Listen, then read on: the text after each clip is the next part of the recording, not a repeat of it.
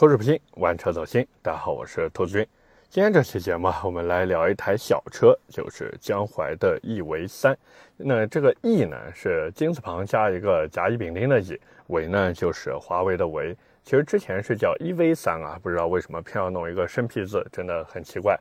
而且呢，这也是一台小车，有多小呢？长宽高四零二五乘一七七零乘一五六零毫米，当然轴距还可以啊，做到了两千六百二十毫米。不过各位别以为说这小车就一定卖的便宜，因为现在的预售价出来了，多少钱呢？九万七千九到十二万九千九。那这车会在六月十六号的时候正式上市，到时候呢，各位也可以看看售价，就会不会有惊喜。不过以目前得到的消息来看啊，内部消息，内部消息大概率不会有惊喜。所以在这一期节目正式开始之前呢，咱们也是先给这车定个调。我觉得它大概率就是一个陪跑产品，属于看着别人卖，然后自己卖不掉。那原因呢，一会儿我会说啊。咱们先来聊一聊这台车。那么从厂家的角度来说呢，其实这一次他们对这台车还是蛮有自信的。包括它的 PPT 啊，就内部资料的 PPT，第一页写的就是翼维三为颠覆而生，重新定义纯电 A 级车。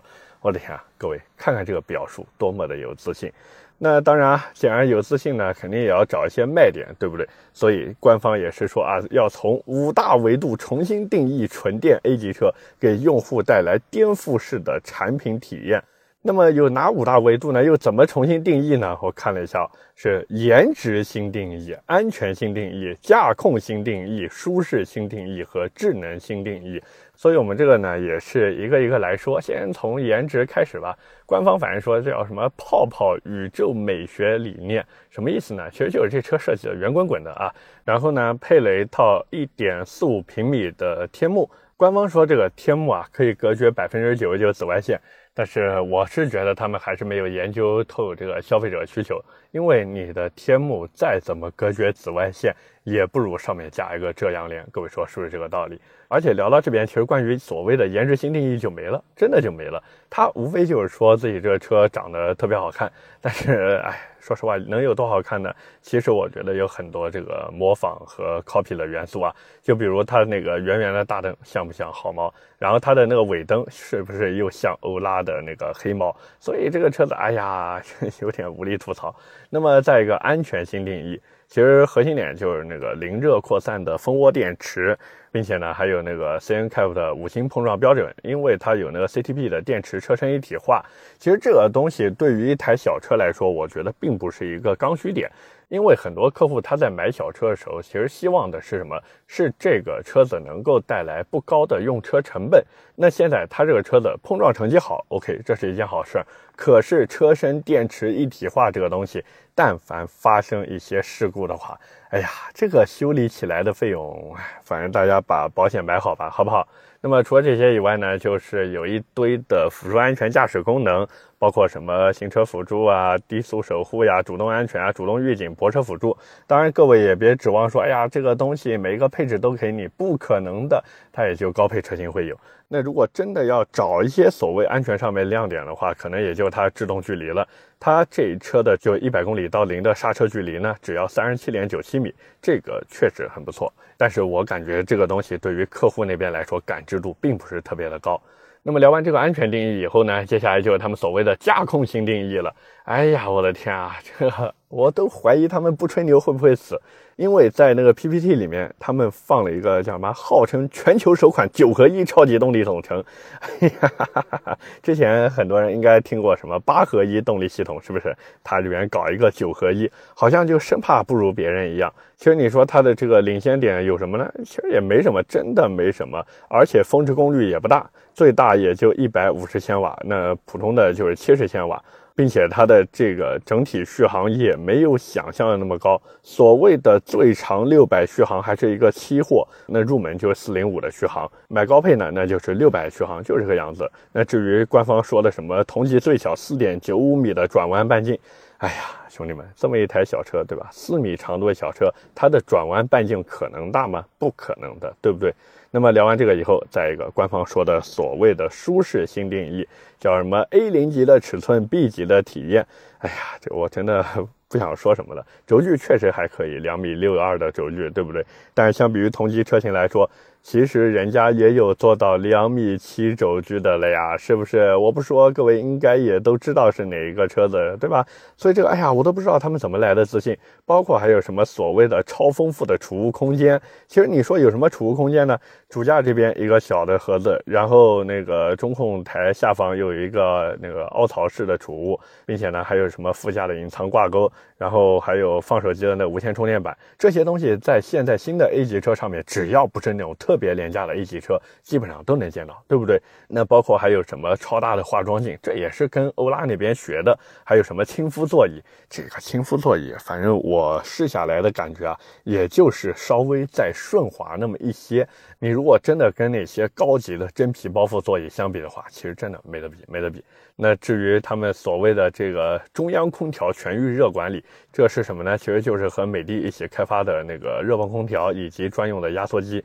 官方说呢，好处就是制冷快、制热快、能耗低，所以这呢也是客户感知度不高的一个点。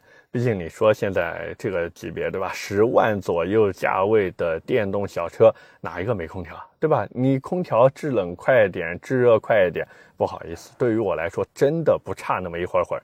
那么最后呢，就是它所谓的这个智能新定义有什么呢？无非就是一个十五点六英寸的中控屏，然后用的处理器呢也不是八幺五五。用的呢还是高通骁龙的六幺二五处理器，你真正在用的时候呢，能用到的功能无非也就是什么拿车机看看视频呀，然后什么听听歌呀，就这个样子。这些东西说白了，只要是一个十万级的这个新能源小车，它都有类似的东西。所以说实话，看完这个官方给到的产品资料以后，我是真的不知道他们的自信点到底来源于哪里。毕竟各位也都知道，现在这个市场里面，尤其是这个级别的市场里面，它有的东西大家其实都有，对不对？更何况它的牌子还摆在这边。很多人对于这个品牌它是没有认知度，甚至是没有信心的，对不对？所以这个，哎，真的是，包括我还又研究了一下配置，官方的好东西全都在顶配上面。那你要不然就是买十万九千九的四零五公里顶配，要不然就是买十二万九千九的五百零五公里顶配。你如果想要 L 二级辅助驾驶，只有每个续航版本的顶配才有资格去选装，包括自适应大灯也是选配。所以估计官方想的是什么呢？就是让客户去买顶配。可是问题来了呀，真到这个价格十万九千九或十二万九千九，你会考虑这个车吗？对不对？市面上同价位的产品真的太多了，就比如海豚，还有好毛 GT，它和海豚去对比，车长没有人家长，然后车宽呢跟人家一样，车高又没有人家高，轴距还比人家短。那动力和续航方面，江淮 EV3 这个最大功率才一百千瓦，然后比亚迪海豚的这个功率直接干到了一百三十千瓦。虽然说电池的这个能量密度会比人家高一点，续航长一点，但是注意了，它续航是高配才有五百零五公里，人家比亚迪海豚多少？四百零一公里。其实你说这四百零一公里不够用吗？完全够用啊！更何况你 EV3 的这五零五都卖多少钱啊？十几万啊，兄弟们，对不对？所以这个，哎呀，我真的不知道是怎么去说了。因为直到现在，我在跟大家聊这台车的时候，我眼前还能浮现出厂家那个营销人员那种迷之自信的感觉，就他们觉得自己这车哇，做的太棒了，太棒了。可是大家真的对比一下同期产品的话，完全能看出来，它真的没有什么特别大的竞争力。而且，就算我们不拿海豚去对比，毕竟江淮 E V 三它想主打的是女性车主嘛。OK，那我们就拿专门针对女性市场好猫来说。好猫已经是立住车车了，对不对？走的就是女性消费路线。那你也别管什么闪电猫、芭蕾猫做的有多扯淡、多拉胯，好猫最起码是真的能卖得掉的。那新款现在出来了，价格还降低了，所以我是真的不知道它这个，哎呀，到底想怎么卖？因为说白了就是它和海豚去比，人家海豚更便宜、更有性价比，而且牌子还硬，对吧？然后和好猫去比呢，好猫的人设又比它丰满，好猫的车设又比它能立得住，所以说白。了，它对比海豚，人家海豚更便宜，更有性价比，而且牌子还硬，就是这个品牌的粉丝吧。反正两极分化挺严重的。我之前在微博上面还 diss 一下腾势 N7 预订量两万，我说哎呀，你别吹预订量了，看看到时候实际上险量再吹。好家伙，各种人开始 diss 我。得亏我心态好呀，只能说这个客场作战确实没什么优势啊。但是海豚相对而言，这车性价比确实可以。要是以后能再出一个 DMI 版本就更好了，对不对？那更不用说那个宝骏越野和五菱缤果，人家那个调性做的多足呀。五菱现在就已经玩出了自己的花样了，他们现在路线就很简单，他就做一个漂亮的壳子，然后配上相对而言能承受得起的价格，这种感觉就有点像一些国产潮牌或者轻奢品牌的玩法。你说它贵，其实也没有特别贵，但是你说它真的有性价比，好像也没什么性价比，对吧？但总归会有人吃这一套。所以说白了，现在热销的或者我们说能卖得出去的 A 级电动车。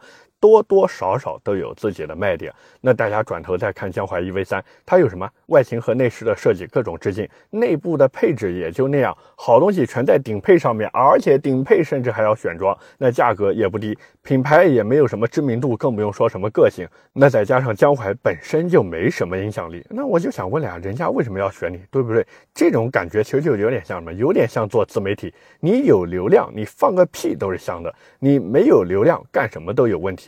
就像我每次拍视频都喜欢戴帽子，都有人吐槽说：“哎呀，你这人怎么每次都戴个帽子？”哎呀，那我就想问了，那李老鼠都戴了多少年了，怎么也没人吐槽这事儿呢？溜溜哥还成天戴个渔夫帽呢，好像也没人说什么，对不对？说白了就是这么回事儿，没名气、没流量，干什么说什么都是有问题的；有流量、有名气，干什么都有人捧你。所以说啊，这边也是有点心疼这台 EV3，但是没办法，现实就是这样，很残酷，以至于这车呢，到最后大概率就是陪跑。当然，回到这台车上来说，我觉得各位如果真的考虑的话呢，也不是不行。毕竟它的一些设计点呢，确实也能符合我们说所谓的女性用车需要。所以说到底还是一个价格问题。就是我觉得这车如果以现在的价格来卖的话，显然是没什么竞争力的。但是如果我们说如果啊，江淮 EV3 能整体的这个价格往下再走三万块钱，直接把准入门槛杀到七万以。内四零五顶配呢，杀到七点九九万，完了再送一套 L 二辅助驾驶。如果是这么玩的话，那我感觉还是有戏的。但是如果还以现在这个价格去卖的话，我觉得江淮还是没有做好准备。因为大家也都知道，现在这个电动车市场都卷成什么样了，每一家车企都是使出了吃奶的劲，互相之间拼一个你死我活，把自己的车子配置是做的越来越高，价格呢越来越低。那江淮这个产品说白了，它的性价比至少放在现在来看，还是差了点意思。关键牌子还不硬，认知度还不高，所以还是那句话，除非价格特别给力，我觉得可以去试试，否则的话，真的还是算了吧，好吧。OK，那么今天关于江淮 EV3，我们就先聊这么多。下面呢，和大家聊点闲的。这个闲聊的呢，今天比较短啊，主要就是我准备开直播。那么暂定呢，就是在周四的晚上，因为我直播的那个设备，包括那个转接的线啊，还有那个挂手机的悬吊支架都还没到，还在路上。所以等到了以后看吧，应该周四能到吧？周四能到就周四播，周五能到的话呢，那就周五晚上播，好吧？那到时候如果效果还行的话呢，反正这个考虑一下连播，连播几天。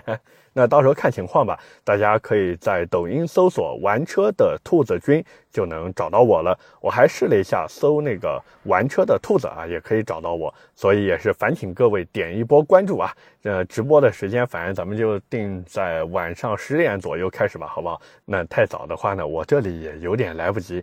所以今天闲聊的呢，就这个事情啊，汇报一下，就是我准备开直播了，我准备开直播了，我准备开直播了。那也是烦请大家点一波关注，抖音搜索“玩车的兔子君”，好吗？OK，那么今天闲聊呢就先扯这么多吧。下面是我们的留言互动环节。上期节目啊，我们聊的是 Smart 精灵三号，那么第一条留言来自金属一。